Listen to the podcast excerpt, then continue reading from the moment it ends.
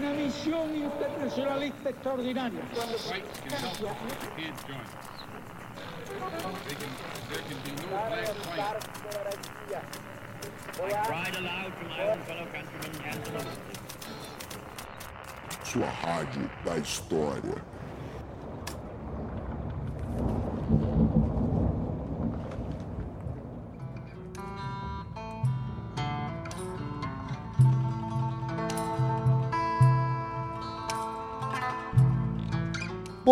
boa tarde, boa noite, tripulantes. Aqui quem fala é o Rafinha e eu sou o marinheiro que comanda esse motim. Bem-vindos a bordo, porque esse é o podcast História Pirata. Fala pirataria, eu sou Daniel Gomes de Carvalho, esse é o episódio 101 do podcast História Pirata. E neste episódio a gente vai fazer uma discussão exatamente com 50 anos, né? Dos 50 anos de Allende, enfim, 50 anos para a gente pensar a situação do Chile, do golpe militar, como vocês já viram aí no, no título. E a gente vai estar nesse episódio de hoje comemorando e conversando sobre um livro, justamente que acabou de ser lançado, organizado pelo professor Alberto Ágio, os 50 anos do Chile de Allende. Então, para conversar com a gente, como vocês já viram aí no título do episódio, está o professor Alberto Ágio. É, o Alberto Ágio, ele é doutor em História Social pela USP, fez o doutorado na década de 1990, é professor livre-docente de História da América e professor titular também da Faculdade de Ciências Humanas da Unesp, da Universidade Estadual Paulista Júlio de Mesquita Filho, atuou como professor de visitante na Universidade de Valência, na Espanha, e também realizou estágio sênior na Universidade de Roma, na Itália. Enfim, ele trabalha já há muitas décadas com esse tema da nossa conversa de hoje. E além do Alberto Ágio, chamamos aqui também para conversar com a gente, para ajudar a gente, inclusive na nossa entrevista, o Marcão, o Marcos Oliveira, que já participou de vários episódios aqui e também participou da produção do livro, tra- traduziu alguns textos, escreveu um texto também que está presente no livro. E, e o Marcão, enfim, todo mundo aqui já conhece, mas só para reforçar, quem está chegando hoje, eventualmente, no episódio, o Marcão é doutor lá pelo Unesp, fez um pós-doutorado lá também na Unesp de Franca e agora está fazendo é, um pós-doutorado na UNB. Dizem que o supervisor dele é um cara super gente boa, super legal, super engraçado, né? Isso daí, enfim, são boatos que rolam por aí. Então, Ágio, Marcos, sejam muito bem-vindos mais uma vez. Pode dar um oi aí pro pessoal que está escutando a gente. Olá, pessoal. Aqui é Alberto Ágio. Eu tenho muita satisfação de participar aqui desse podcast da história pirata, que é uma coisa meio ambígua. Os piratas têm sempre essa coisa da aventura que move a humanidade, mas também aquela confusão toda em que eles se envolvem. E vocês são assim mesmo, né? É, se envolvem em muita confusão, ainda é uma confusão boa, que é a confusão intelectual, cheia de pontos para lá, pontos para cá, e por isso eu estou por aqui. Vocês me convidaram e eu vim. Muito obrigado pela sua participação, Alberto. E aí, pessoal, tudo bem com vocês? Mais uma vez, minha quarta participação aqui no, aqui no História Pirata. Estou virando já um freguês aqui desta, deste programa maravilhoso. E, assim, para mim é um prazer imenso estar aqui participando dessa entrevista, dessa conversa, porque Alberto Ágio, evidentemente, é uma das pessoas mais importantes da minha formação intelectual, da minha formação como historiador, porque foi meu orientador no mestrado, foi meu orientador no doutorado. Então, para mim, assim, é um prazer imenso tá, tá, tá, fazendo essa entrevista, não só por ter participado do livro, por ter traduzido alguns textos, mas principalmente por poder conversar com Ágio sobre essa trajetória tão importante, tão longeva uh, na intelectualidade brasileira, latino-americana de modo geral. Então, muito bom estar aqui de novo. Marcão, sempre um prazer você estar aqui com a gente. Apesar de que eu vou te dedurar ao vivo, porque eu sou esse tipo de pessoa, você confessou aqui pra gente que não é um ouvinte do História Pirata, Dani. Você tem alguma coisa a dizer pro Marcão sobre isso? Não, assim, ele tá fazendo lá pós-doc na UNB e eventualmente tem alguns critérios lá de expulsão. E um dos critérios de expulsão é, é, não ser ouvinte do História Pirata. Então, eventualmente, aí você não será mais um pós-doutorando no, no é, dia é de uma, amanhã. É uma falha grave. Uma falha grave. Eu volto para o Unesp. Esse podcast, na verdade, foi uma preparação, Dani. Ele quer voltar para a Unesp e tá te, vai avisar isso para você ao final aqui do programa de hoje. É, e antes de você perder o Marcão, Conta pra gente o que, que você tá lendo essa semana, Dani. É, eu tô fazendo uma releitura, né? E eu tô tentando terminar essa releitura em uma semana, então tô me impondo bastante leitura por dia, porque eu não queria ficar muito tempo nessa minha releitura. É, como eu já comentei aqui em outros episódios, saiu em português há alguns meses atrás, é, alguns meses, né? Pela, pela editora da Universidade Federal Fluminense, o Momento Maquiaveliano, do Pocock, né? Finalmente saiu em português. E eu já tinha lido, mas vou até confessar que minha leitura sempre foi fragmentária, né? Eu sempre fui ler aquilo que me interessava na época do doutorado ou para dar aula. Então agora decidi fazer uma leitura do começo ao fim, sem parar nessa semana. E realmente, eu quando comecei a ler, falei, não, vai ser a última vez que eu vou ler esse livro. Mas não vai ser a última vez que eu vou ler o livro, porque é um livro muito profundo, muito denso, que nos leva a pensar muitas coisas. E o autor, o Pocock, está vivo ainda. Muita gente acha que ele não está mais, né? E ele fará o ano que vem 100 anos né? Então, possivelmente, a gente vai ver celebrações por aí dos 100 anos de pouco, que 100 anos e o ano passado ele lançou texto aí sobre Edward Gibbon e, e coisa e tal. Então, tá 100 anos e ainda tá escrevendo, publicando. E você, Marcos? O que, que você anda lendo aí? Ou que você, às vezes, se você estiver lendo algo não muito legal, que você queira sugerir? Já que a gente está fazendo exposições ao vivo aqui, Daniel Gomes de Carvalho combinou comigo que leria o Momento Maquiaveliano há pelo menos, sei lá, uns três meses, Dani. Por aí, por aí. Fez eu ler o livro sozinho, 600 e tantas páginas, de uma montanha. Uma, montanha, montanha íngreme, muito íngreme, mas maravilhosa de se subir. Um desafio, um desafio intelectual muito interessante. E eu, como um bom é, aluno supervisionando de Daniel Gomes de Carvalho, estou evidentemente uh, no meio da minha pesquisa de pós-doutorado sobre a ascensão das extremas direitas ou, ou da extrema direita no Brasil. E eu queria fazer uma indicação de um dos livros que mais assim mais me deram possibilidades para pensar essa ascensão da extrema-direita no mundo. Não, não falo exatamente do Brasil, mas é um texto sensacional, que foi uma indicação do Marcos Sorrilha, e que eu vou fazer também essa indicação aqui, que é o livro A Rebeldia Tornou-se de Direita? Interrogação, do Pablo Stefanoni. Então, é um livro muito interessante, que tem inclusive um glossário ao final explicando vários termos da extrema direita, vários tipos de grupos de extrema direita, e é um texto que vai mostrar exatamente como que os diversos grupos de extrema direita estão disputando efetivamente hegemonia em todos os temas que nós poder, pudermos imaginar, desde questões de sexualidade até questões de economia. Então, sim, uma leitura fundamental para os dias que seguem. É, esse livro, eu vou reforçar, esse livro é muito bom, ele é curtinho, tem cento e poucas páginas, né? Fácil de ler. É lançado pela editora Unicamp. Recomendo todo mundo aí que está escutando que quiser entender a extrema direita. Eu acho que muita gente quer. É, é uma recomendação que a gente faz assim com muita intensidade, muita convicção. Muito bom, muito bom. E você, Alberto Ágio, conte para nós uma indicação de leitura ou algo que você esteja lendo essa semana. Então, é, eu vou agora então pender para um outro um outro campo. Eu estou lendo é, essa semana, mas já já nas semanas anteriores, porque é difícil você ler um livro tão tão grande, tão substancioso como o livro do Carlos Marque, é, Longa Jornada até a Democracia, os 100 anos do Partidão, volume 1. Então, é, eu estou gostando muito da leitura do Carlos Marque, que é um jornalista, um jornalista já é, é, consagrado na imprensa brasileira, com vários livros publicados, inclusive com é, biografias publicadas, então, na área de cultura política, não é?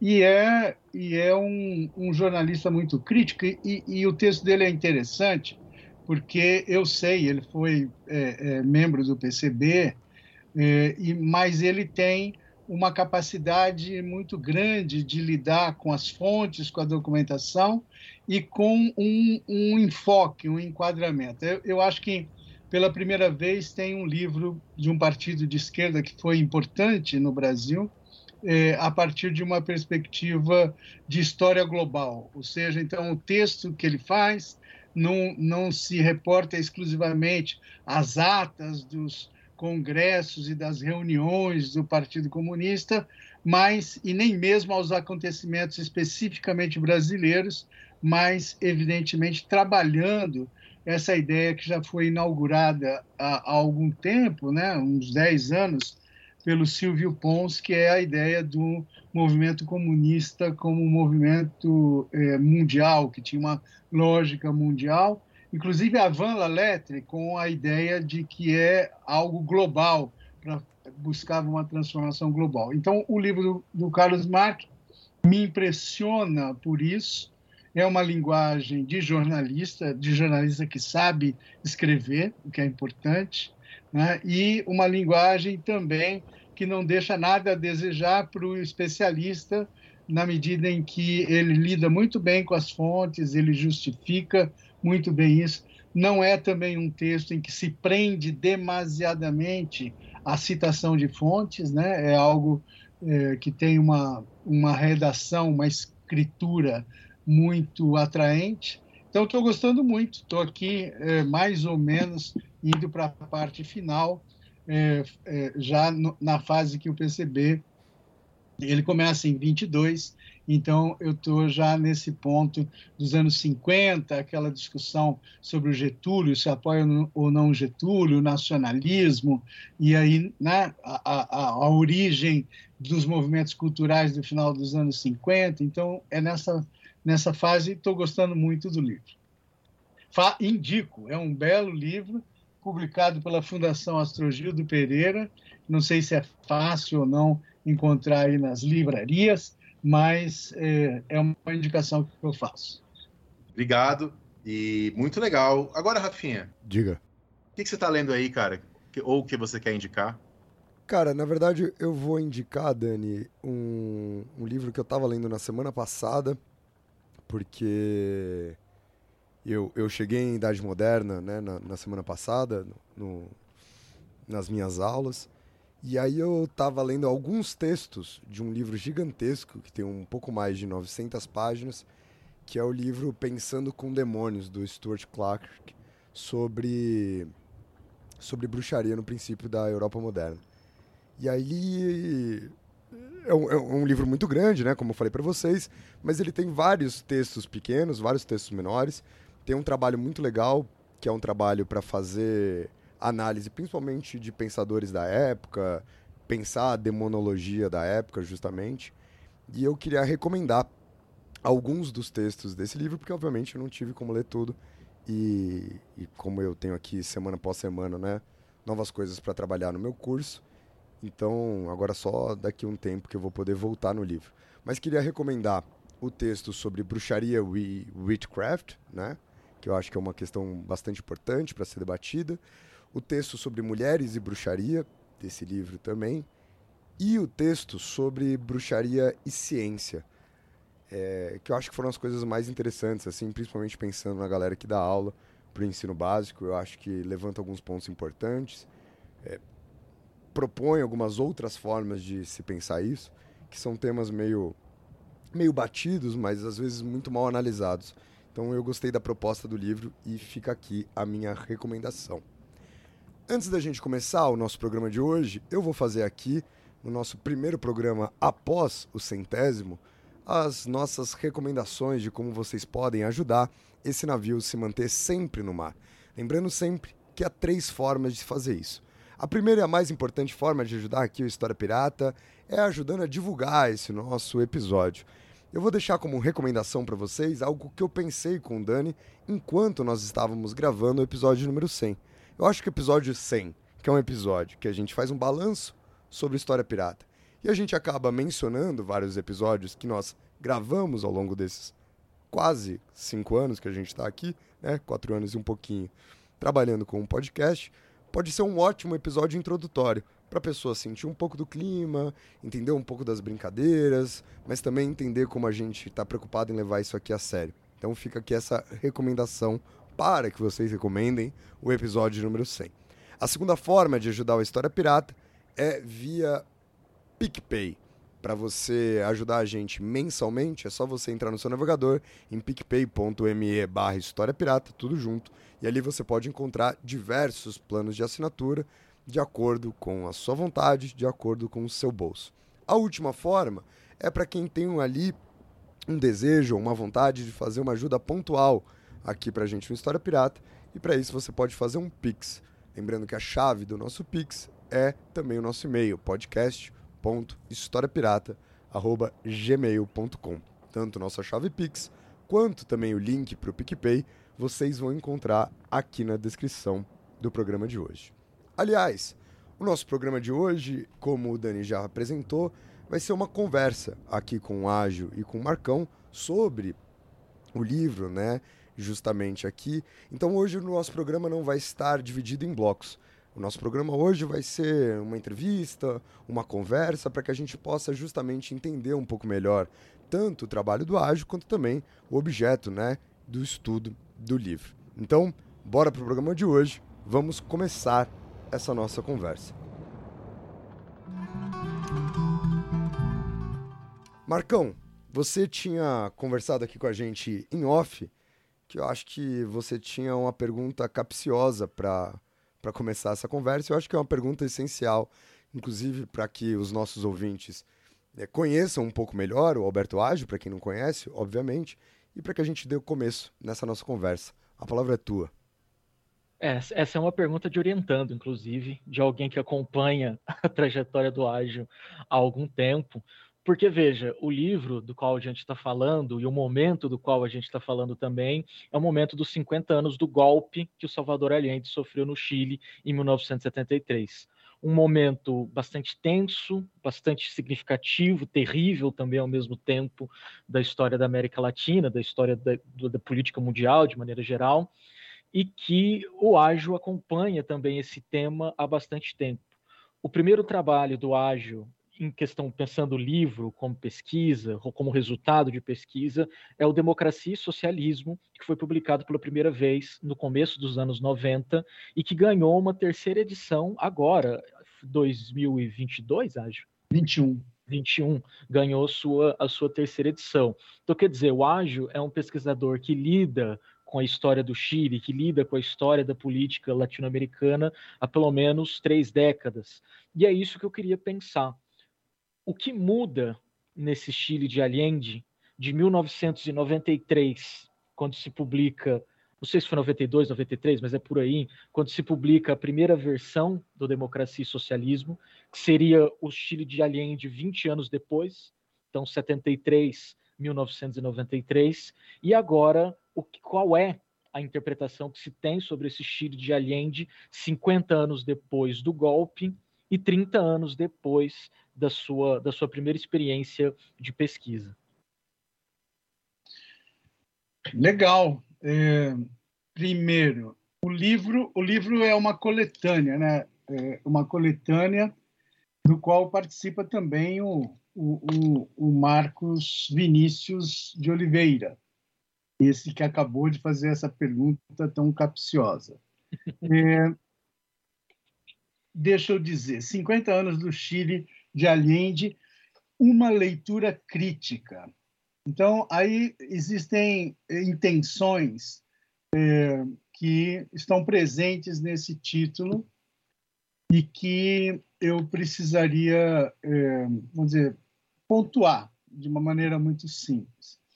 Quando nós, é, há três anos atrás, 2020, é, relembrávamos a eleição do Allende, a vitória eleitoral do Allende, lá em, em outubro de 1970, a leitura que se faz dessa efeméride, pensando de 10 em 10 anos, é uma leitura eh, em 20, uma leitura sempre esperançosa de que, eh, olha só, uma experiência que começava, uma perspectiva que se instalava e que eh, visava transformar a América Latina, porque isso tinha uma repercussão latino-americana, obviamente, a perspectiva do Allende de construir um socialismo através da democracia, e mais do que a América Latina, como falou o, Marcos agora.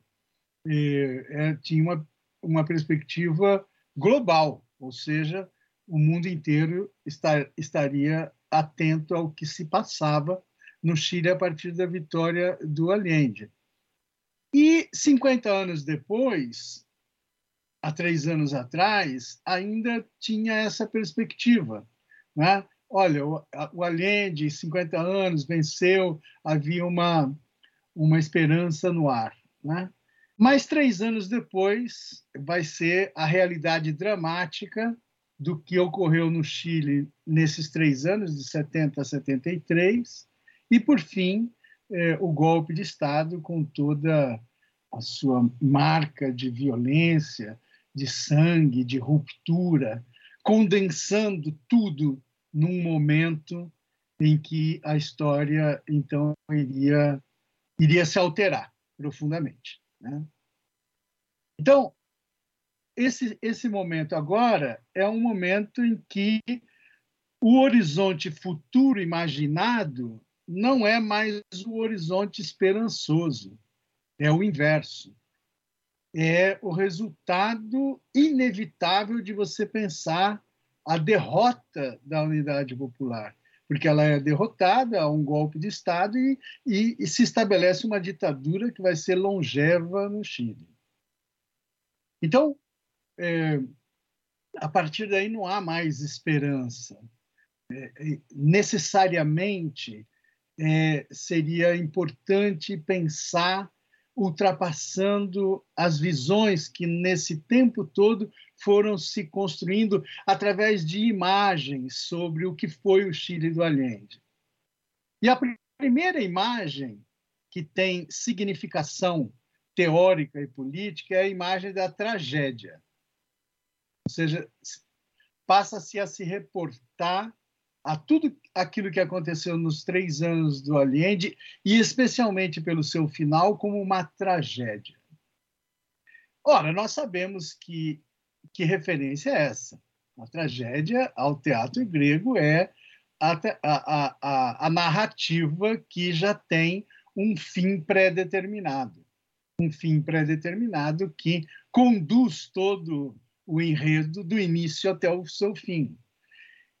E essa leitura é uma leitura que está muito mais conectada com aqueles atores políticos e também analistas, ou melhor, e também testemunhas que se projetam em análise do que aconteceu no Chile do Allende, que eram que eram é, é, é, intelectuais e políticos que questionavam a, a, a perspectiva estabelecida pelo Allende de chegar ao socialismo através da democracia. A ideia de tragédia é que a opção por esse caminho já estava pré-determinada ao fracasso. Então, a primeira leitura crítica é superar essa ideia de tragédia, ou seja, perceber analiticamente o que ocorre, é, estabelecer um método de abordagem dessa história política de 70 a 73, não é? orientado pelos acontecimentos na tentativa de explicar, ou melhor, primeiro compreender aqueles acontecimentos nas suas várias dimensões, né? são camadas. E, e, e, e eu vejo assim, o primeiro livro, o primeiro, o, o livro Democracia e Socialismo, que foi publicado em 1993 e foi lançado no encontro da AMPU, na USP, em 1993. É o primeiro livro de professor da Unesp selecionado pela editora da Unesp, foi um certame da, da Pró-Reitoria de Pesquisa e Pós-Graduação. Vários livros foram publicados. Me lembro aqui de o meu livro e do Marcelo Ridente, a revolução faltou ao encontro, não, não tenho certeza, é, é, mas é um, esse tema da revolução. A primeira, a primeira coisa importante é que esse livro não cultua a tragédia como representação do que aconteceu no Chile. Então, é, embora hoje, até hoje se utiliza essa imagem, acabei de ler um texto aqui da Maria Hermínia que, é, é, enfim, Maria, sou é, cientista político do, do, do SEBRAP, que escreve na Folha, né? Tem uma coluna na Folha, em que ela usa isso, a, a imagem da tragédia. Então, eu acho que, do ponto de vista do ponto de vista do que viria depois de eu ter publicado esse livro, é, da minha parte, ultrapassar isso. Eu não penso o Chile como uma tragédia, eu penso o Chile como confronto, uma luta política muito dura, uma imposição é, de um caminho político sustentado em determinadas é, é, formulações da cultura política da esquerda mundial, com as linhagens que ela tem, né?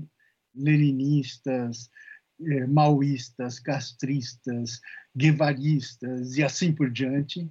E o Allende eh, como um cultuador da democracia chilena, tendo que estar no meio de tudo isso e convivendo com tudo isso e às vezes acreditando nessas outras formulações, ainda que não desistisse da sua, que era uma coisa diferenciada. Nem ele mesmo sabia efetivamente é, argumentar solidamente que, que, que, formulação diferenciada era a dele. Né?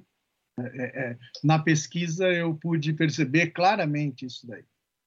Tanto é que ele não é uma referência como Castro, como Guevara, como tantos outros que criaram os seus movimentos, né? no final das contas. Então, é, bom, também não sei se eu estou me distanciando daquilo que o, o, o Marcos quer. É, no fundo, no fundo, é, eu defendi esse trabalho em 1990. Ele foi publicado em 93. Portanto, é menos de 20 anos do fim da experiência chilena. Naquela época não se falava muito em história do tempo presente, história atual, etc., mas eu acho que ele poderia ser catalogado dentro dessa, dessa, dessa, dessa gavetinha lá de história história do tempo presente, história atual. Né? Era, era, tá, era, muito vivo tudo isso, é, cheio, de, cheio de nuances naquele momento. É, superar a tragédia e a outra coisa, superar as fontes, fazer uma leitura crítica das fontes. Então, o que, que o que, que, se tinha? Se tinha o depoimento das pessoas que viveram no Chile e no Allende. Chileno, os chilenos, os europeus, os brasileiros que estiveram lá. Então, você tem um conjunto de testemunhos que muitas vezes são formulados como análise e que, no fundo, respondem a, a luta política, especialmente no interior da esquerda, no, do período. Então, então, na verdade, não são interpretações, digamos assim, a partir do método do historiador ou de um método das ciências sociais que seja capaz de isolar o seu objeto e pensá-lo de alguma maneira cientificamente, ainda que sabendo que isso para a área de ciências humanas é não pode ser pensado de, dessa, de uma maneira tão fria, né? como, como um fato né? exterior, inclusive, às nossas concepções. Mas, no entanto, um trabalho de historiador buscava fazer isso. E aí, a, eh, estudar a cultura política desse período, para mim, foi essencial. Então, compreender o período Allende pela chave da cultura política e da luta política. Então, inclusive até no, no prefácio à primeira edição, aqui a Maria Liegia Prado eh, cita o Pocock, não é isso? É, no prefácio à primeira edição. Então, ela, ela diz assim, sem dúvida, Maria Lígia Prado, sem dúvida ágil em seu trabalho, demonstrando estar afinado com essas novas abordagens foi capaz, com maestria, de, nas palavras de Pocock, é isso aí? Assim que se pronuncia?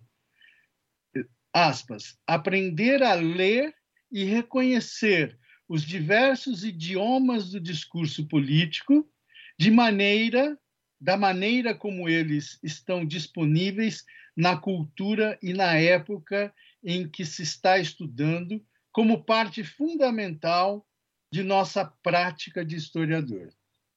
Então, é, entender né, esses diversos idiomas.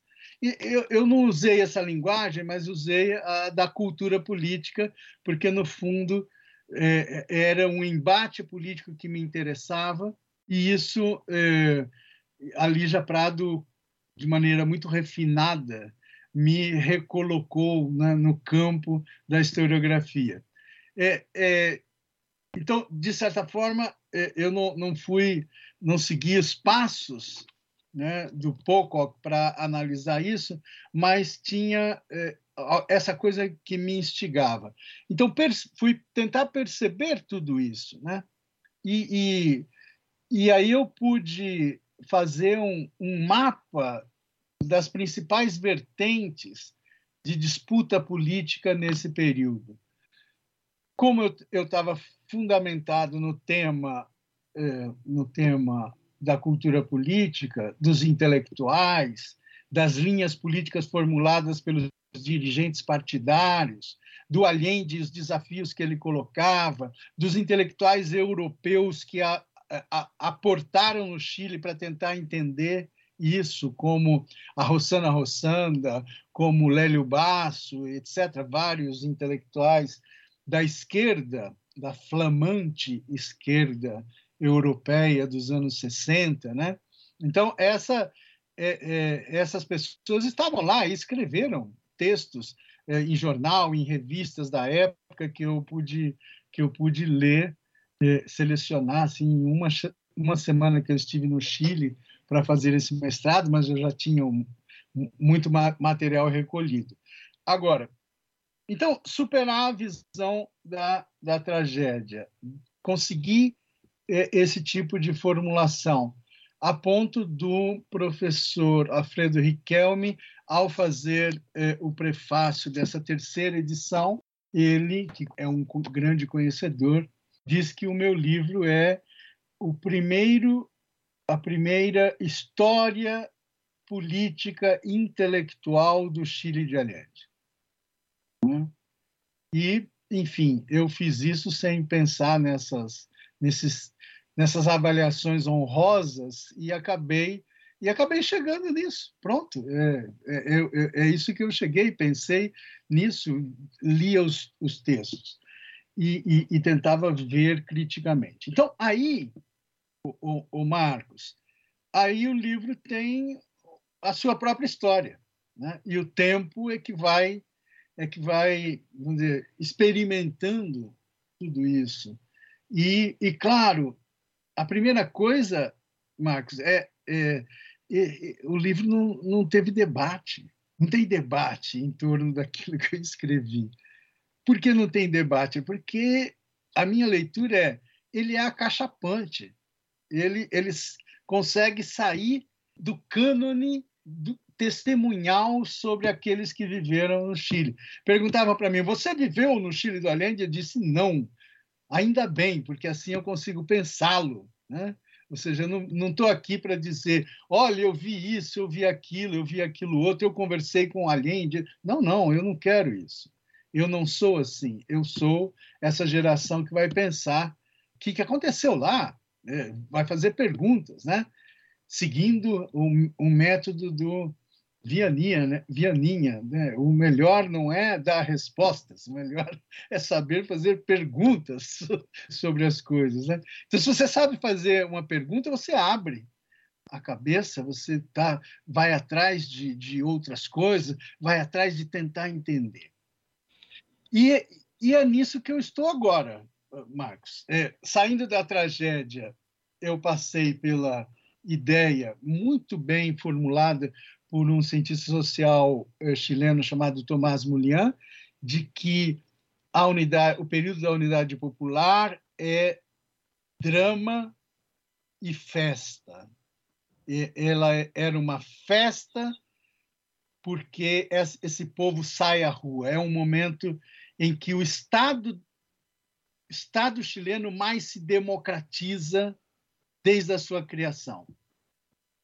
É, é, é, um, é um momento de auge dessa, dessa presença popular na vida política. E isso nós estamos falando de um país que tinha eleições, tinha partidos, Partido Comunista, Partido Socialista, etc, etc. Você não está falando assim de algo que era absolutamente oligárquico e fechado, não. E, então, essa é uma era, uma era um momento de festa, é um momento de festa, mas ele diz era uma festa cuja cuja marca não era a festa, era uma espécie de vingança. Era, uma, era a vingança desse, desse povo que extravasa tudo aquilo que sente de, de dor, de submissão, de opressão, etc. Então, junto com a festa na rua, é, com a bandeira da Unidade Popular, tem essa, essa ira aprisionada que começa a se soltar. Isso vai, vai ter repercussão lá na frente. Né? Então você vê que você vê que interessante, né?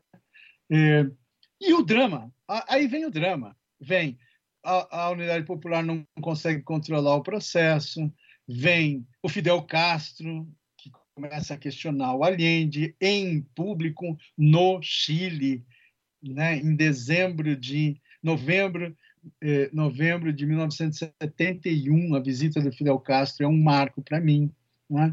de que ali a coisa começa a desandar. Vem a, a manifestação das panelas vazias, vem a, a, ideia, vem o assassinato de um ex-ministro da democracia cristã por um grupo ultra-esquerdista, vem um monte de coisa, vem a greve de 72, vem a tentativa de golpe, vem a, a, a incapacidade do Allende de con conduzir o processo, vem os militares e depois vem o golpe. E com o golpe, a morte, a violência, a dor. E o fechamento.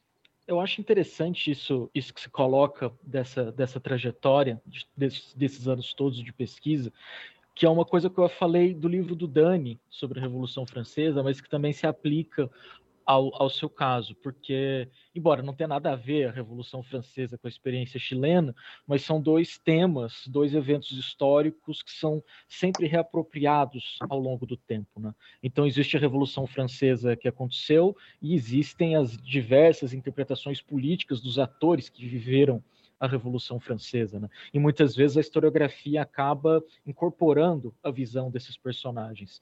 E aí, depois de ler o livro dele, eu, eu falei, eu disse para ele, e até escrevi também no meu, no meu Instagram, que era uma história que se afirmava sobre a memória. E penso que a sua a trajetória do, do democracia e socialismo, do agora 50 anos do Chile de Allende, é também nesse sentido, né? uma história que se afirma sobre a memória. Não para negar a memória, mas exatamente para trabalhar essa memória como uma fonte histórica, exatamente para entender a produção dessa memória e de como que a historiografia, embora esteja intimamente relacionada à memória, aos testemunhos daqueles que viveram os eventos históricos no momento em que eles aconteceram, a historiografia não se trata disso. A historiografia é uma outra, é uma, é uma outra perspectiva, é um outro discurso. Então é muito interessante como já nos anos 90 no momento em que a coisa ainda estava acontecendo, você já, você já conseguia já pensar essa temática como uma temática a partir do discurso historiográfico, né? Porque a pesquisa é desenvolvida durante a ditadura chilena. Porque a ditadura chilena ela dura até 1990, que é o momento que você termina o mestrado, né? Então, então todo o processo de pesquisa é feito durante. Então, de fato, é mesmo uma história, uma história do tempo presente que estava sendo feita ali, sem saber muito bem, né? Que essas coisas, que essas coisas estavam sendo feitas. É, eu, eu, eu não parti de nenhum campo metodológico, né, para para fazer isso. Eu parti do meu interesse em tentar entender, né, e, e explicar de alguma maneira. Agora, é muito é muito interessante, o Marcos, que por ter isso na cabeça, eu fui encontrar no Chile as pessoas que estavam com algo parecido na cabeça e que estavam escrevendo algo nessa direção. Então, por isso, há uma, uma interlocução nesse livro Democracia e Socialismo, há uma apropriação e há um, um, uma tentativa da minha parte de colocar algumas avaliações novas a partir do contato com esses intelectuais que eu descobri viajando em janeiro de 1988 para Espanha e Itália. Aí eu vim com alguns chilenos na mala. Opa, esses caras estão pensando assim, esses caras estão pensando assim. E quando eu fui para lá, eu já tinha uma certa orientação de quem eram eles. E eu fui em, em outubro de 88, outubro para novembro, um mês depois da derrota do Pinochet no plebiscito de 88. Então, ainda era uma situação muito tensa, mas, digamos assim, a ditadura tinha sido fustigada e derrotada no plebiscito de 88. Então, é, é, é, tudo isso compôs um universo né, presencial para levar isso adiante. Mas, mas aí a, a, aquilo que você falou, é, é, Marcos, é, vai, vai nessa direção. No fundo, no fundo, tal como a coisa da música popular brasileira no período da ditadura, é? aqueles intelectuais chilenos conseguiram pensar nessa direção no, sob a ditadura. Né? É, é, talvez se não, não tivesse a ditadura, eles estivessem é, muito longe de, da perspectiva crítica que eles acabaram estabelecendo. Por que, que eu digo isso? Porque, veja, é, com, especialmente com as mobilizações estudantis no Chile de 2016, daí para frente até 2019, há uma espécie de ressurreição daquela, daquela linha né, crítica ao Allende, da ultra-esquerda. Isso ressurgiu na opinião pública, na mídia, nas universidades, e que vai dar no quê? Vai dar na, no Boric, vai dar na, na Constituinte e vai dar na derrota. Na derrota da Constituinte. Então, num certo sentido, nesse momento em que estamos falando, a vitória daqueles que questionavam o Allende e questionavam o Allende, digamos assim, pela esquerda, dizendo que, no fundo, o Allende era um bloqueio àquela emergência popular no interior do Estado chileno e que deveria derrubar o Estado chileno e não defender a democracia do Estado chileno. Quer dizer, esses, esses autores estão aqui, ó, nesse, nesse livro dos discursos do Allende, organizados pelo Vladimir Safati. Né? Então, é, são discursos de Allende e um último texto é de um professor que vai nessa direção. Bom, em 2019, o que se dizia é a vitória de Gabriel Salazar, que é o grande historiador da esquerda ou da ultra-esquerda no Chile. Mas agora também é a derrota do Gabriel Salazar, com quase 70% dizendo não ao projeto constitucional. Então, é, e agora, ontem, o Chile elegeu os conselheiros constituintes e a direita ganha. A direita, não, a extrema-direita conquistou a maioria. Então, é, é, essa história essa história vista de onde eu vi ou vista de agora, ela tem muitas trampas, muitas armadilhas que exatamente no, no, né, no contexto anterior e nesse, muita, muitas pessoas se seduzem por isso. Ágil, é, deixa eu até aproveitar aqui na, na esteira desse comentário e do apontamento feito pelo Marcos. E aí, nesse sentido exatamente que você está falando, é, o que, que você acha que representa trabalhar o livro agora, né? Porque inevitavelmente é lógico que você não escolhe a efeméride, né? Você não escolhe que esteja fazendo 50 anos aqui agora, mas você escolhe, né, trabalhar com essa visão crítica em meio a acontecimentos que dialogam diretamente com isso, como você bem está apresentando. Então, diferentemente da sua primeira vez, que você disse agora, né? Que escreveu sem ter essas coisas claramente na cabeça. Como é que você repensa esse trabalho agora, tendo essas coisas na cabeça? E a gente vivendo um momento tão delicado, é, não só no Chile, né, mas também no Brasil, onde essas questões é, vêm à tona, onde esses debates são rememorados constantemente. Como, como, qual é a sua perspectiva atual em relação a essas coisas que antes você não via e agora você vê? Eu poderia dizer que isso está indicado num outro livro que eu acabo de, de lançar, chamado Ainda Respira a Democracia sob Ameaça. É, que, no fundo, eu faço essa conexão. Bolsonaro, a explosão do estalido, né, 2000, 2018 aqui, 2019 lá, a expectativa da ultradireita de acabar com a petralha, não sei o quê, acabar com os petistas, do, do bolsonarismo, quer dizer, um movimento à extrema que começa a ameaçar a democracia claramente. Né? As instituições democráticas, uh, né? os personagens que representam essas instituições, a opinião pública, a imprensa, enfim, tudo, todo o ambiente democrático que foi sendo construído no Brasil sob ameaça, claramente. Né? A gente não sabia o, provável, né? o que provavelmente iria acontecer né? com as perspectivas de que um golpe iria se dar, etc, etc. Então eu começo o livro dizendo: ufa, né? ainda respira, a democracia ainda respira.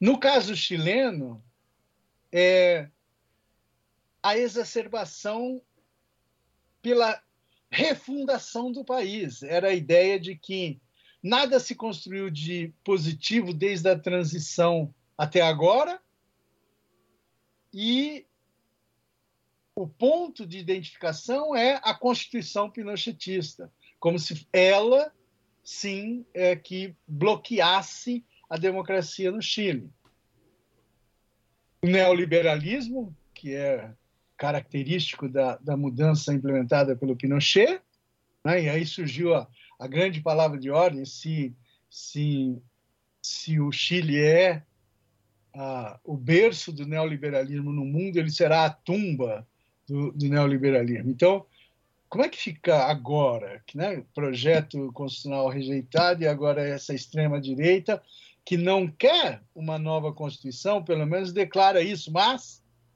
ela, não, ela ganhou, mas ela não pode tudo. Então, a democracia chilena tem lá suas virtudes, né? aquela que se, foi se construindo com a transição. Então, esse extremismo, né, que no Chile passa a ser chamado de outubrismo, que era outubro de 19 o outubrismo perde a, a, a, sua energia transformadora, não porque alguém reprimiu, não porque há um termidor, né? não por isso. Perde porque a população vai a voto, voto obrigatório para todos, majoritariamente diz não, essa Constituição nós não queremos. Ah, tem implicações? Claro, tudo, tudo na política, na comunicação tem implicações. Não, sem discutir essa parte, mas o resultado em política, como dizia Maquiavel, em política o resultado tem um poder extraordinário para você definir o que vai fazer, o que não vai fazer.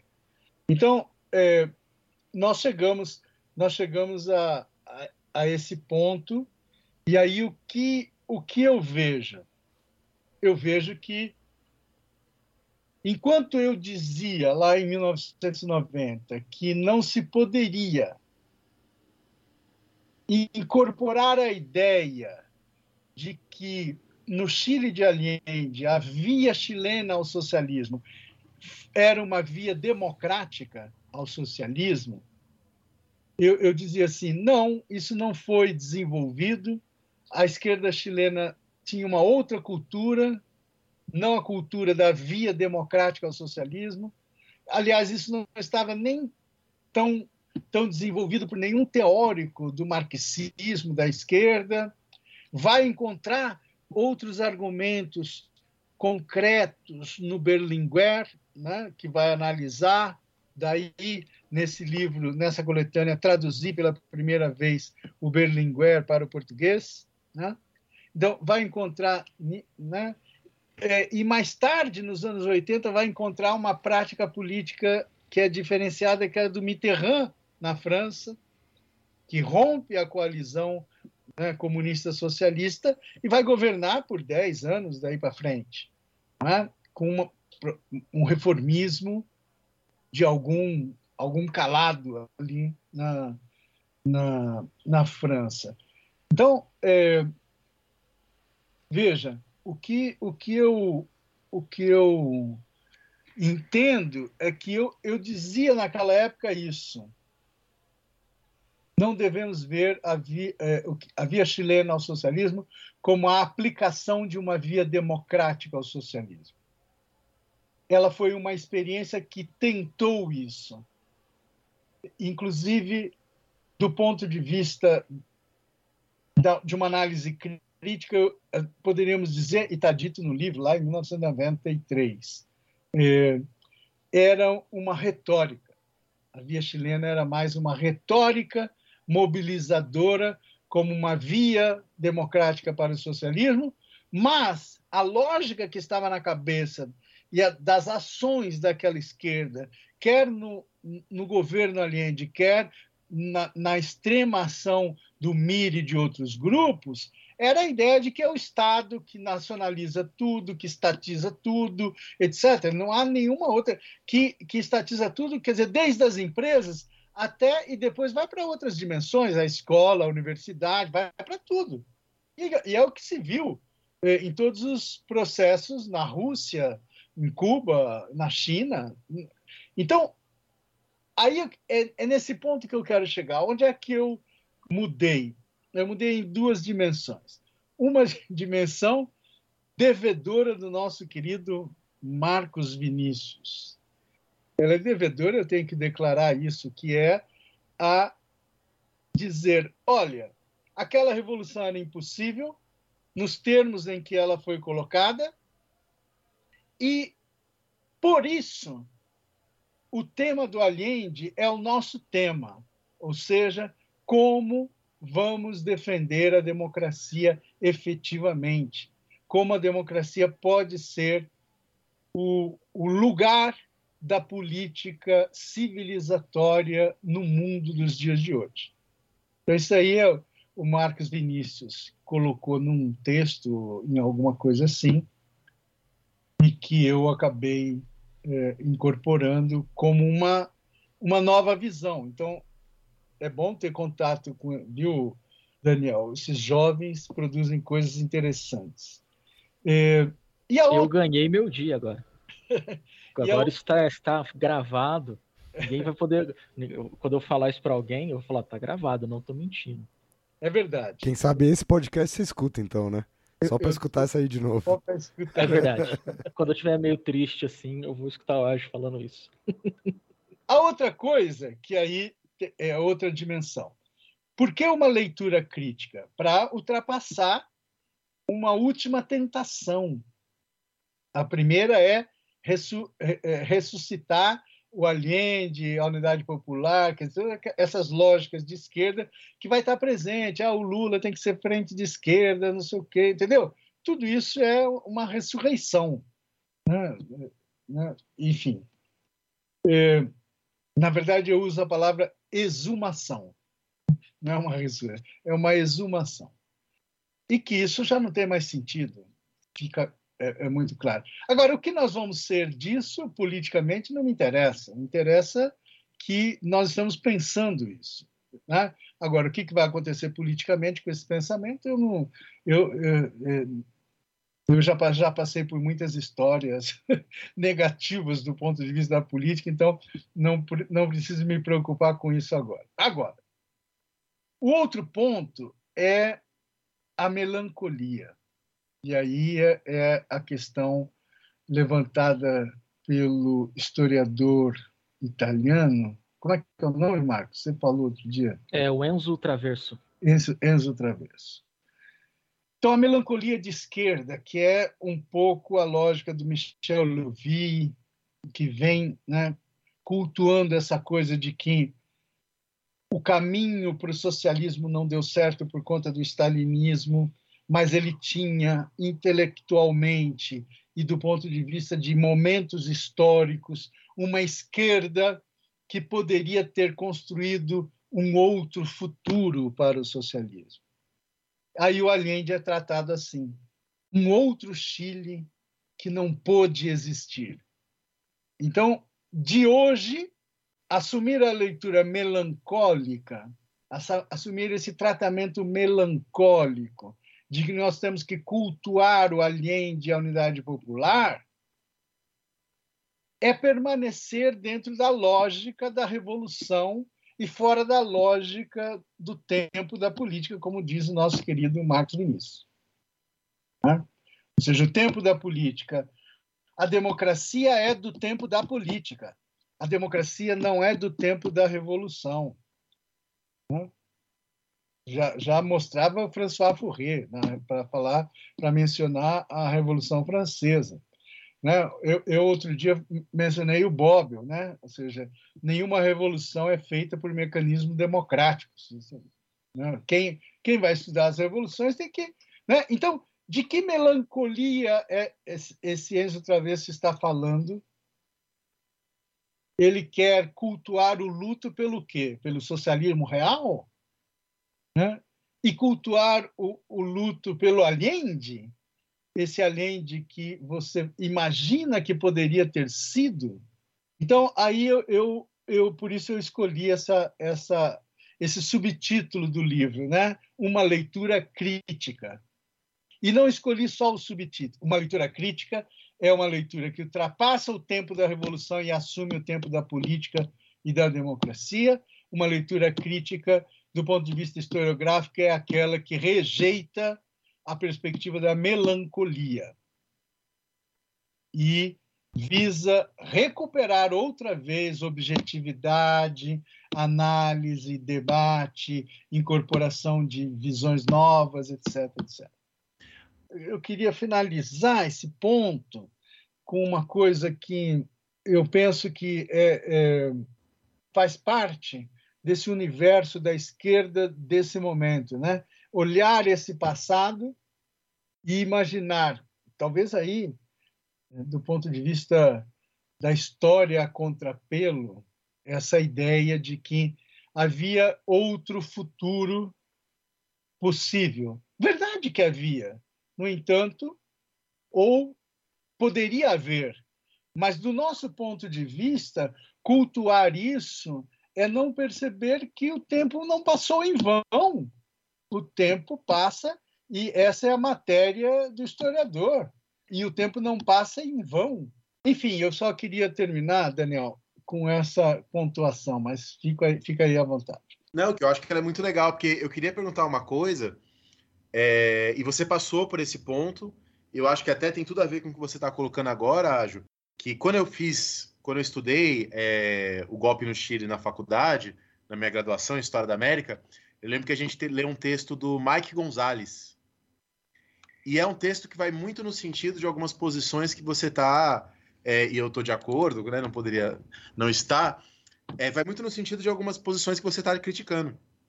Né, que eu acho, eu, e eu até peguei aqui o texto, eu tenho ele aqui guardado, e tem um momento que o Mike Gonzalez diz assim: é, Allende, a todo momento, procurou apoiar-se na legalidade sem romper com a Constituição Allende não percebeu que a legalidade que ele defendia atuava para manter os trabalhadores como uma classe subalterna, né?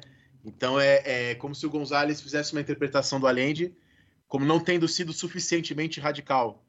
Né? Se ele tivesse sido radical, talvez o golpe não, não sei, ele deixa sugerido isso, né, no texto e dá essa impressão, né? Eu acho que é um pouco nessa linha do que você está fazendo a crítica, né? Então, é, vamos dizer assim, Allende e a via chilena ao socialismo ficaram a meio caminho, isso é verdade. Ficaram a meio caminho de uma perspectiva democrática efetivamente, que pudesse e fosse capaz de fazer as reformas e alcançar mudanças no padrão político, do sistema político chileno, até institucional, constitucional, mas para isso o tempo da ação política não poderia ser o tempo da revolução, que é o tempo da urgência, o tempo da, né, do corte, etc. quem vai fazer o corte? O golpe de 73. Então, o golpe de 73 é uma revolução contra-revolucionária, mas é, é revolução enquanto método, porque ela muda profundamente a história. Não é? Então, é, a revolução que os meios, os métodos dos militares sob o comando de Pinochet são assimilados do que uma revolução conduzida pelo leninismo ou pelo castrismo faria. É, é, é, é disso que se trata. Então, é, gente como Castro, Lenin, chegando ao poder, não tiveram nenhum pejo. Né? O Lenin dissolve a Assembleia Constituinte, dizendo que aqui, a partir dos sovietes, já existe um poder na Rússia. Então, é, aquela coisa toda da democracia, isso não importa. Né? Isso, na verdade, o, o Lenin vai falar de, de eh, os inimigos da democracia, os farsantes da democracia. Então, a democracia serve aos nossos inimigos, então acabou. Bom, aí há, há gente que pensa assim: bom, no Chile, nem a esquerda nem a direita defendiam a democracia. É verdade. Bom, mas e aí o que, que eles propuseram? A esquerda queria acabar com a democracia, mas não podia porque apoiava o Allende, o presidente em exercício que tinha vencido as eleições. E a direita, a, a, ao fim e ao cabo, foi cedendo, né? tanto a direita nacionalista quanto a direita da democracia cristã foi cedendo e aceitou o golpe ou seja, a, o ingresso na cena é, política de uma força é, incontestável né, que é, estabelecia um novo poder. Né? E, e um poder absolutamente digamos, ditatorial, não é nem ditatorial, é tirânico, porque Pinochet governa sem constituição de 73 até 1980. Ou seja, seis anos, sete anos completos. E ele só vê a necessidade de colocar uma, a Constituição, de fazer uma Constituição, porque a gestão do poder político frente a todos os interesses que se apresentavam no Chile já naquele momento, com as reformas do neoliberalismo triunfantes, porque elas começam e geram uma crise enorme depois triunfam, né? esse, esse Pinochet entende que é melhor ter algum espaço político. E por isso ele, ele calcula a necessidade de uma Constituição que nela mesma teria um plebiscito para aprovar o governo ou rejeitar o governo. No caso de aprovar o governo, eles discutiram se a aprovação do plebiscito de 88, se o Pinochet ganhasse, se ele teria oito ou 16 anos a mais. Então, efetivamente, ninguém. Pinochet não faz essa Constituição por, por uma atitude democrática, nada disso. Né? Tanto é que quando ele perde, quando ele tem que fazer os, os acordos, etc., ele monta um conjunto de, de instituições da Constituição de 80, que vão ser os chamados enclaves autoritários, exatamente para é, realizar aquilo que ele não pôde realizar porque perdeu o plebiscito de 88.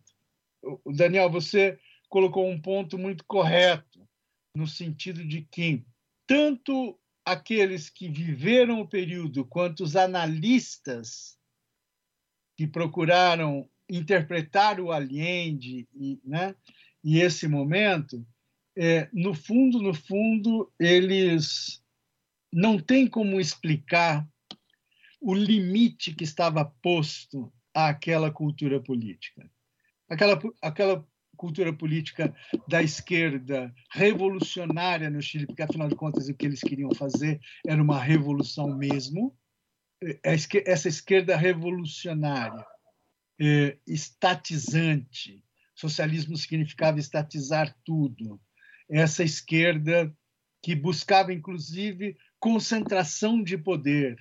Tudo isso foi colocado um desafio. Como nós vamos realizar tudo isso garantindo liberdades, garantindo o funcionamento do parlamento, garantindo a opinião pública? Como, como, como nós vamos fazer isso? Aí a única, alterna, né, a única alternativa para não aceitar que havia ali um limite, e, e nós trabalhamos os vários limites, né? até o, é o limite histórico. Tanto é que depois não tem mais. Depois só tem o fracasso sandinista.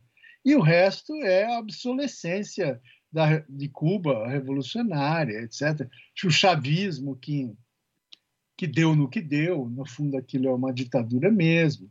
A Nicarágua do Daniel Ortega, que no fundo é outra ditadura mesmo. E as outras expressões que são expressões que não têm mais como horizonte o socialismo. Né? Não, melhor, podem até ter o socialismo, não tem como horizonte a revolução. Isso não está em Lula, não está no Petro, não está no Boric, não, não está no Evo Morales, não, né? não é mais a revolução. Né? Cada um tem problemas muito mais eh, pontuais e, e, e, do seu espaço nacional, da sua integração eh, global, do que propriamente fazer uma, uma revolução. A revolução era é, é, o tema do Allende, foi o limite do Allende e o limite histórico da esquerda do século XX. Esse é o limite histórico da esquerda do século XX. E aí, quando você fala dessa questão é, da relação que a esquerda tem com a democracia e tudo mais, é, acho importante deixar claro para o ouvinte que, sim, de fato, existe uma relação muito instrumental de boa parte da esquerda com a democracia, que vai considerar a democracia como um jogo já de cartas marcadas, um jogo delimitado por um universo de classe, ou seja, a democracia sendo burguesa, é, é impossível atravessar qualquer limiar da burguesa, de uma sociedade burguesa pela democracia. Então, a democracia se torna muito mais um meio de, de obter determinadas reformas pontuais, mas ela não é o fim, ela não é o projeto efetivamente de, de, de, determinados grupos de esquerda. Então, os comunistas têm essa, principalmente os comunistas, têm essa relação instrumental com a democracia, ou tiveram essa relação instrumental com a democracia, mas isso não significa, por outro lado, é, que nós estejamos aqui fazendo uma equivalência entre, entre essa cultura política profundamente antidemocrática da direita, da extrema direita, representada pelo Pinochet, e, por exemplo, que foi o bolchevismo. Né? Não, não são nem de longe né, a mesma coisa, não estão pensando é, em, termos, em termos muito parecidos. Sim, tem a intersecção em torno é, uh, da ditadura, em torno da, da, da antidemocracia, em, em muitos sentidos, mas são projetos né, completamente diferentes. É, seria, Marcão, acho que o que você está falando, acho que você pode até complementar isso, Marcão. Lembro quando a nossa ditadura militar, quando ela fez os atos institucionais, que eles usaram o termo revolução, né? Sim, porque se a gente for pensar, o termo revolução ele não é um monopólio da esquerda, né? Então a revolução é utilizada não só pelos militares em 64, mas se você pegar é, o próprio golpe de 1930, foi pensado como uma revolução. O movimento tenentista usava o termo revolução. Então é um termo que ele tem muitos significados, né? Ele não tem somente um significado à esquerda. E isso a gente pode pensar até nas origens do conceito, quando, por exemplo, a Hannah Arendt vai escrever sobre o conceito de revolução, quando ele adquire o sentido que tem hoje o termo revolução, ele não é nem, ele não foi pensado exclusivamente como algo de esquerda, né? Ele foi pensado até porque nem existia, né? Isso direito no momento em que esse conceito é cunhado, naquele clássico momento da Revolução Francesa, né, que perguntam Acho que é pro, é pro Luiz XVI, Dani, que perguntam. É, essa ele, história pergunta, né? É, é, o, não, é o Duque do Guarda-Roupa, né? O grão-mestre do guarda-roupa de Luís XVI. Provavelmente essa história é apócrifa, né? É, provavelmente. É, mas assim, mas ela é bem representativa de uma mudança no conceito de revolução ali, né? E, e, é legal, né? Porque, enfim, não vou me alongar nisso. A gente tem outros podcasts aqui sobre isso. É muito do que foi dito o primeiro a teorizar foi o Robespierre, né? Naquele texto famoso que ele tenta explicar o que é o governo revolucionário. E aí ele fala precisamente que o governo revolucionário não pode ser o governo constitucional. Mas ele admite que ele próprio, e essa coisa do tempo da política e do tempo da revolução, né? Ele próprio, Robespierre, diz: Eu sou contra a pena de morte, eu, Robespierre. Mas estamos no tempo da revolução. Ele usa a expressão tempo da revolução, mas ele usa o governo revolucionário. Né? E o governo revolucionário não pode ser o período das garantias constitucionais, porque as garantias constitucionais, diz o Robespierre, atrapalhariam a própria revolução. As garantias constitucionais, se aplicadas no momento da revolução, seriam o triunfo da contra-revolução. Serviriam para proteger a contra-revolução, né? E Robespierre diz isso lá em 1794, né, em fevereiro, que é esse discurso. Então acho que tem tudo a ver, né, Marcão? Tudo a ver. É exatamente o meu ponto quando eu discuto essa questão do tempo da política e do tempo da revolução, é porque, inclusive, o texto que tem meu aí nesse livro, ele chama da Revolução e Democracia a Encruzilhada de Allende. Porque a Encruzilhada de Allende é exatamente essa no sentido de que, bom, eu tenho um sistema democrático, e não só democrático, mas também republicano, que a gente não pode isolar essas duas coisas no mundo contemporâneo, né? elas são construídas juntas. E o sistema republicano foi feito exatamente para não ser revolucionário. Ele é bolado para não ser revolucionário. E o Allende tem um desejo de fazer uma revolução por meio de um sistema que foi bolado para não ser revolucionário. Ele foi configurado exatamente para durar no tempo. Né? Se a gente for pensar os republicanos dos Estados Unidos, para invocar Marcos Sorrilha aqui na conversa, uh, a ideia deles é exatamente essa: é criar um regime à prova do tempo, que as grandes transformações históricas não vão abalá-lo. E o Allende está tentando propor uma grande transformação, uma transformação revolucionária dentro desse sistema. Então, por isso que se diz que ele fica a meio caminho entre a revolução e a democracia. E esse é o dilema, e por isso que digo também que é o nosso dilema porque nós queremos produzir grandes transformações sociais. Nós precisamos produzir grandes transformações históricas, mas sem recorrer ao autoritarismo. Então, como será uma democracia que nos permita fazer essas grandes transformações? Esse é um, um super desafio do século XXI, principalmente diante da emergência das extremas direita, da extrema direita, no sentido de que a extrema-direita com um vocabulário que se pretende, às vezes, até revolucionário também, não que seja, mas que se pretende revolucionário, angaria as insatisfações das pessoas, dialoga com um certo desespero das pessoas diante de uma realidade assim desoladora do século XXI.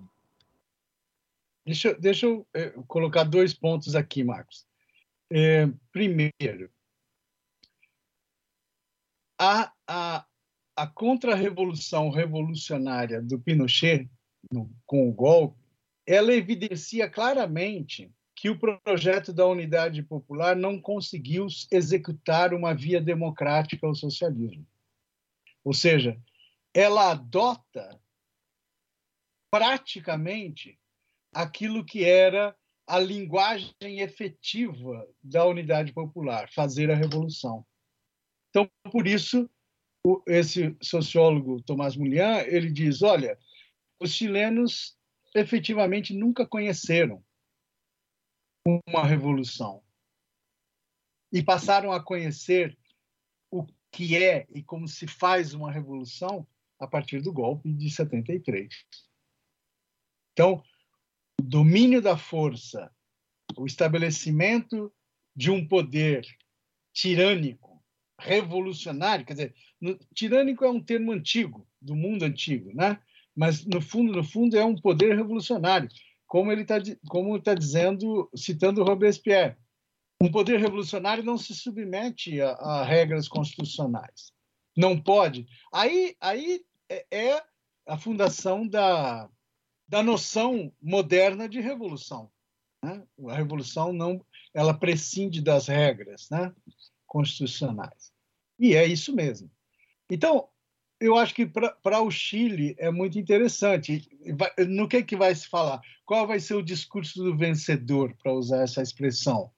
Vai ser o Chile passa por uma revolução neoliberal.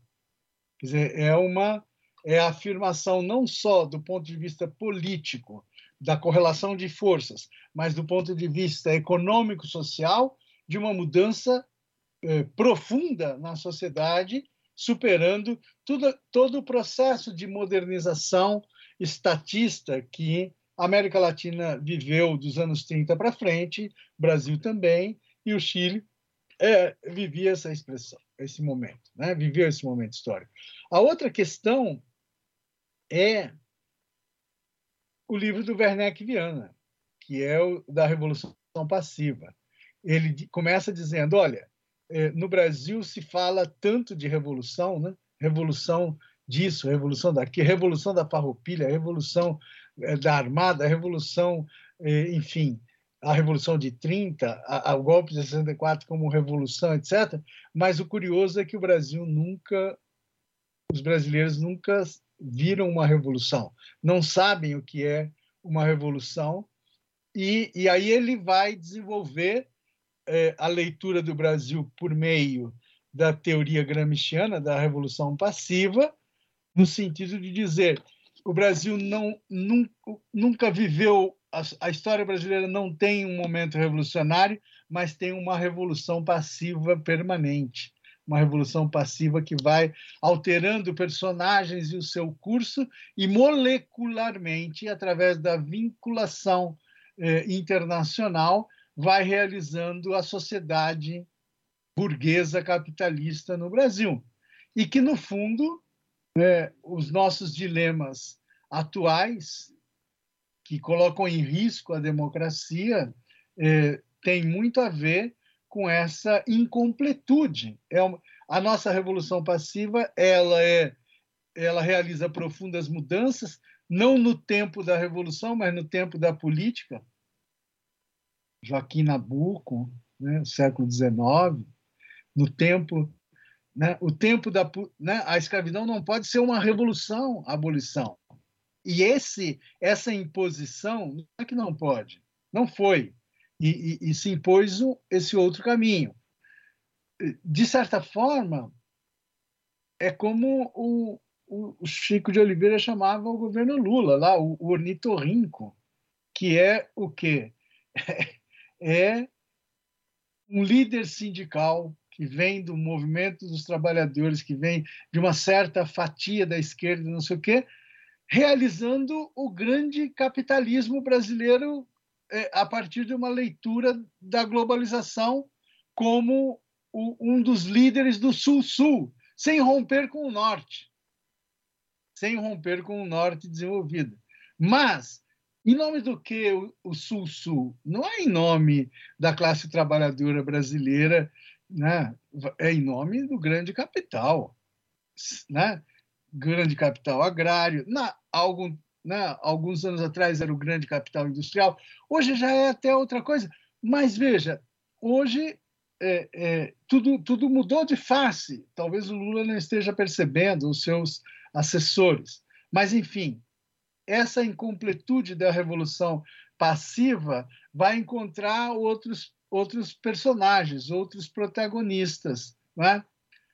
No Chile, o que existia era uma revolução passiva desde os anos 30, que vai chegar no limite com Allende, no, na, nos programas de mudança global, da direita, da DC e da Unidade Popular.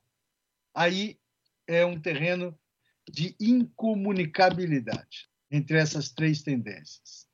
Sem o pano de fundo das décadas anteriores, a resolução da, da Revolução Passiva chilena, aí está no meu doutorado, já estou falando do meu doutorado, a resolução da Revolução Passiva chilena foi o pinochetismo e o neoliberalismo quando, por uma revolução contra-revolucionária, ou uma contra-revolução revolucionária, é um jogo de palavras só, se implanta uma mudança, uma transformação social e econômica profunda. Não há país mais neoliberal do que o Chile.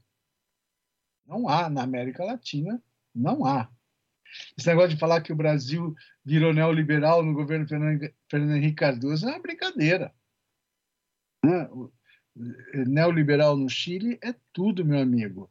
É, tudo é privatizado: a água, a energia, a escola, a saúde, é tudo. Né? O transporte, é tudo. Não, não, a, enfim, é, agora, é, é, esse modelo Chicago é um modelo que se radicaliza lá e, obviamente, realiza, antes da Margaret Thatcher, antes do Reagan, aquelas reformas, eh, digamos, liberalizadoras da economia, do mercado, de tudo. Então, até os intelectuais, o que, que são os intelectuais chilenos, diferentemente dos brasileiros? São homens de empresa, são homens que criam né, algo eh, que eles governam, que eles produzem, que eles, né, que eles buscam a sua sobrevivência. Não através de apoios, mas através de financiamento mesmo. Como surgiu aqui o SEBRAP, o SEDEC, no período da ditadura. E agora, existem N empresas de intelectuais no Chile que vão incorporando diversos, diversos, eh, diversas camadas de intelectuais de diversas áreas e que realizam eh, estudos, congressos, investigações sobre, diversos campos. Tudo isso é vendido, tudo isso é negociado no mercado, porque tem muitas empresas que precisam disso, que precisam dessa mercadoria, o saber é, especializado de intelectuais que podem se formar em qualquer lugar no mundo. Ninguém quer uma ciência chilena. Né? Acabou isso. É, você pode se especializar em qualquer lugar no mundo. Eles são. Tanto é, veja bem, nós estamos passando perto disso, hein?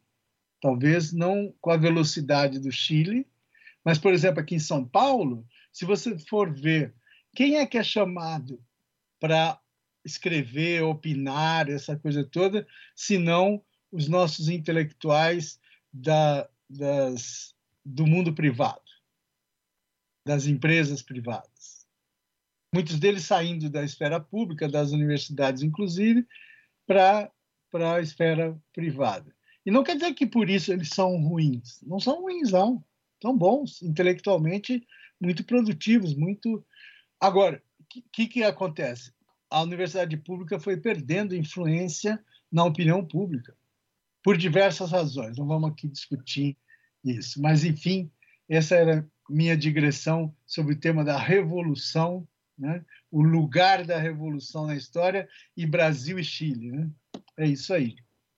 Para continuar falando da revolução, mas em uma outra em uma outra perspectiva, uma coisa que você colocou muito bem no começo é a questão global, né, da história do Chile. E muitos dos capítulos do livro dos 50 anos de Allende tratam muito dessa questão global, né? Porque se trata de uma tentativa de construir o socialismo pela via da democracia num momento muito tenso da política mundial, né? Que é a Guerra Fria. E aí eu queria que você falasse das tensões que o Allende tinha dentro dessa Guerra Fria, não só das tensões que ele tinha com os Estados Unidos e com a direita mundial, digamos assim, mas também as tensões que ele tinha com a própria esquerda no cenário internacional, pensando principalmente a questão do Fidel, e da insólita visita do Fidel ao Chile em 71, que tem inclusive seu artigo, né, que tem esse título, né, Uma insólita visita. Exato.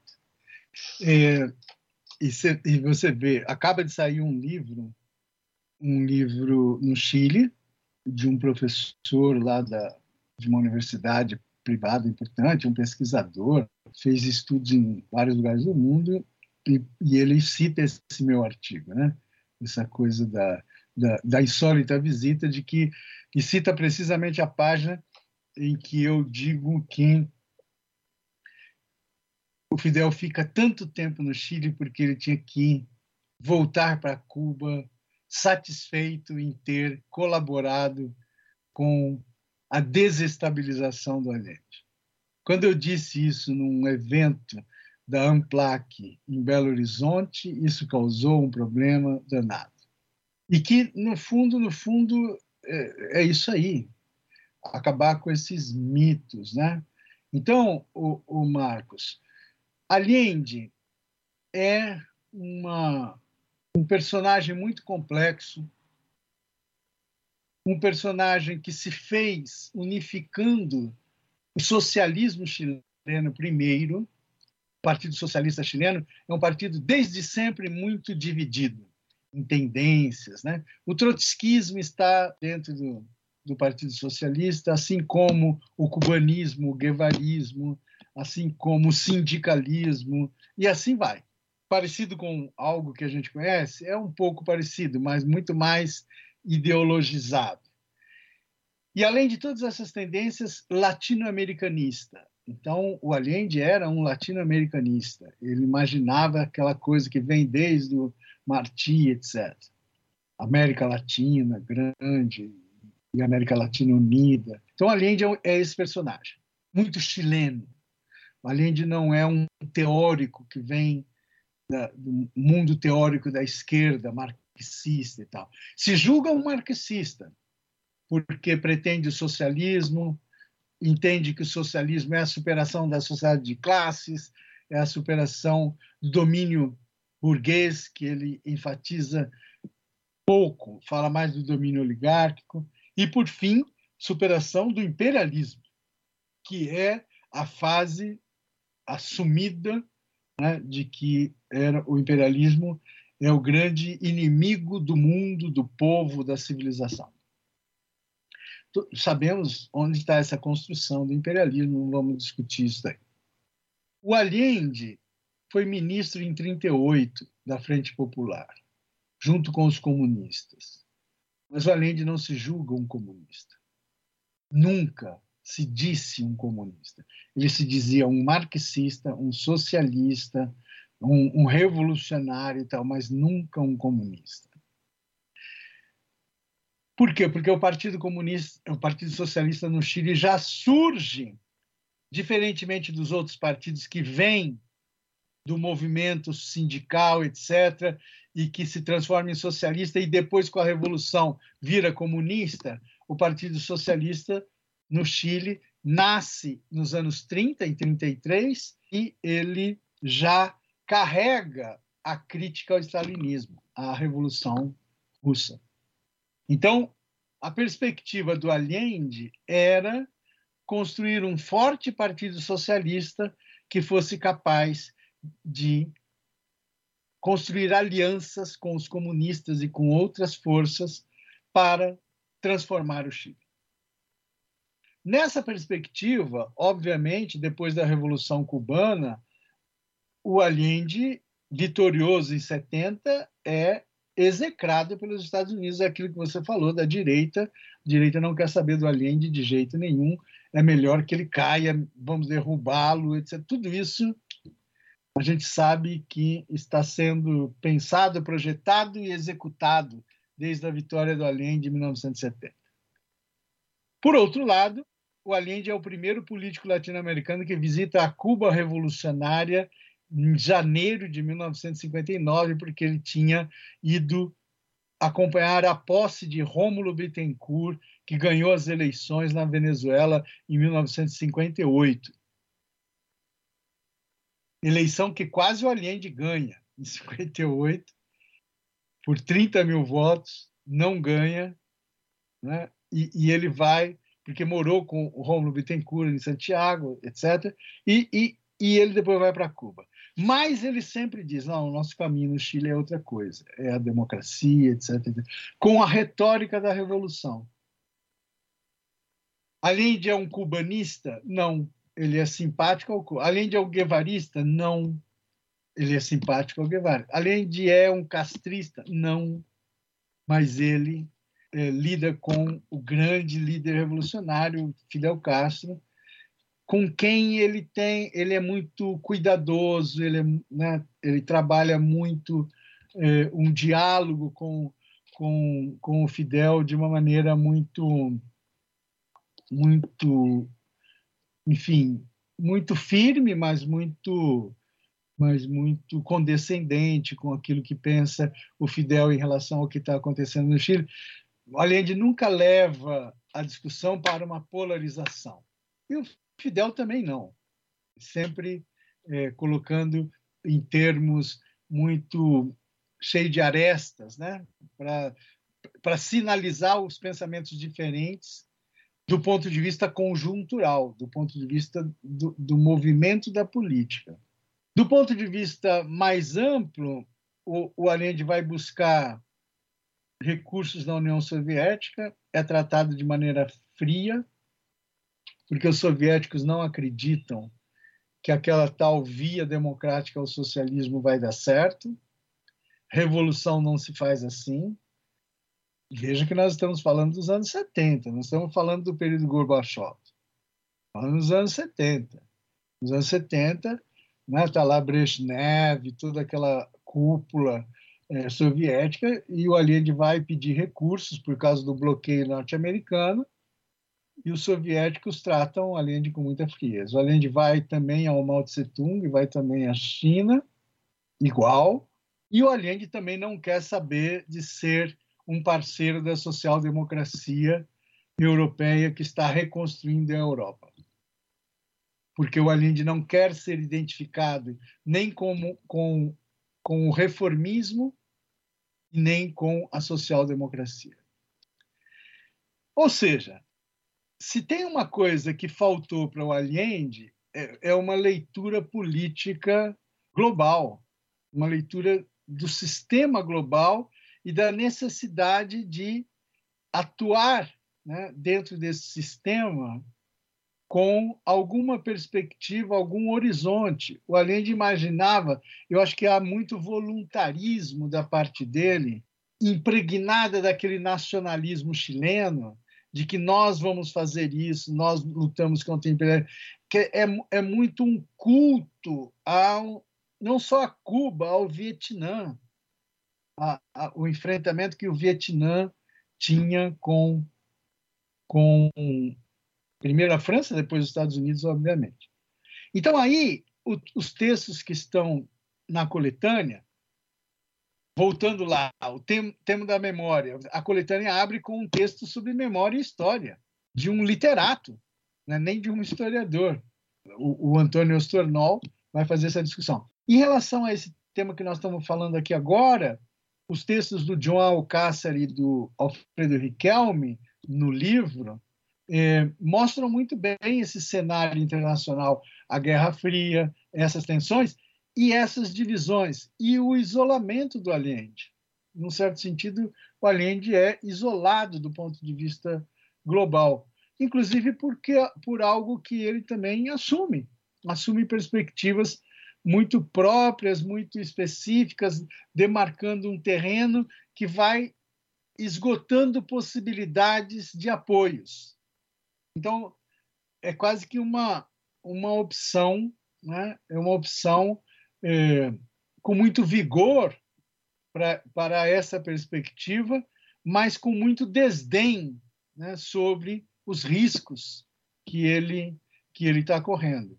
É, é tanto internamente, agora no texto aqui do um dos textos da coletânea mostra como Allende também desdenhou a possibilidade de aliança com a DC, quando ele percebe que tudo isso fica muito difícil, os acordos com a DC, ele chega no final, ele desdenha, ele nem, nem dá bola mais para se reunir com a direção da DC, sabendo que a direção da DC tinha é, cada vez mais estivesse se inclinando a, a se aliar com a direita.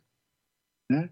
O Allende poderia ter bloqueado, bloqueado isso, eh, talvez, mas ele ia ter que alterar muito do seu do seu projeto, né, dessa linha cartesiana de construção do socialismo, e a democracia pedia outra coisa. Então, aí o Allende vai se tornando uma liderança que foi funcional para ganhar a eleição, mas foi deixando de ser funcional para aplicar a via democrática ao socialismo.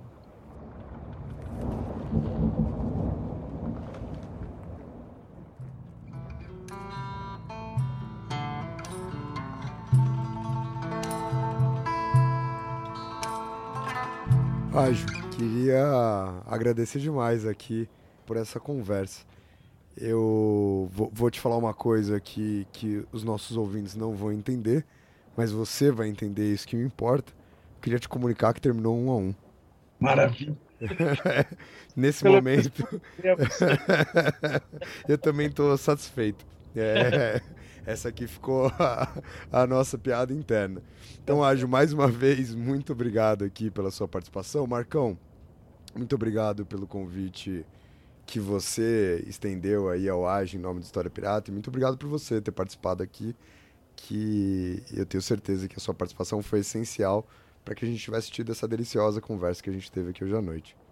E, e reforçar para as pessoas lerem o livro, né? 50 anos do Chile de Allende, organização do, do Alberto Ágio, pela editora Paca. Eu acho que depois da conversa, muita gente vai querer ler o livro, né? Eu vou deixar aqui na descrição do episódio já um link direto pro livro, então quem quiser ir atrás fica mais rápido. Então, Maravilha. o livro, o livro, fiquei muito contente porque ele agrega um conjunto de, de estudos, né, que, que são é, estimulantes para esse, esse, esse repensar é, a, da, do período do Allende. Eu espero que quem nos ouviu, quem nos vai ouvir, é, se interesse aí pelo livro. É um bom exercício de história política, de, de da relação história e ciência política, etc. E a, a catalogação da Amazon dentro da, da, da historiografia, né? o livro está lá catalogado como historiografia, o que tem um sentido, mas não tanto. E aí eu percebi que nessa semana ele estava entre os 40 mais vendidos pela Amazon, o que é uma coisa espetacular para um livro desse tipo. Obrigado. Maravilha. Agradeço demais também, Ágio, você ter, você ter disponibilizado esse tempo para conversar com a gente. Para mim, óbvio que é uma honra, um prazer. E um prazer também estar aí pela quarta vez no História Pirata. E sempre que me chamar, vocês sabem que meu nome é pronto, né? Porque precisar de mim aí é só chamar. Valeu demais, gente. Brigadão. É isso, gente. Muito obrigado por quem escutou o programa até aqui. Não esqueçam de continuar essa conversa com a gente lá no nosso Instagram, no arroba História Pirata. Tamo junto e até o próximo episódio. Falou, pirataria!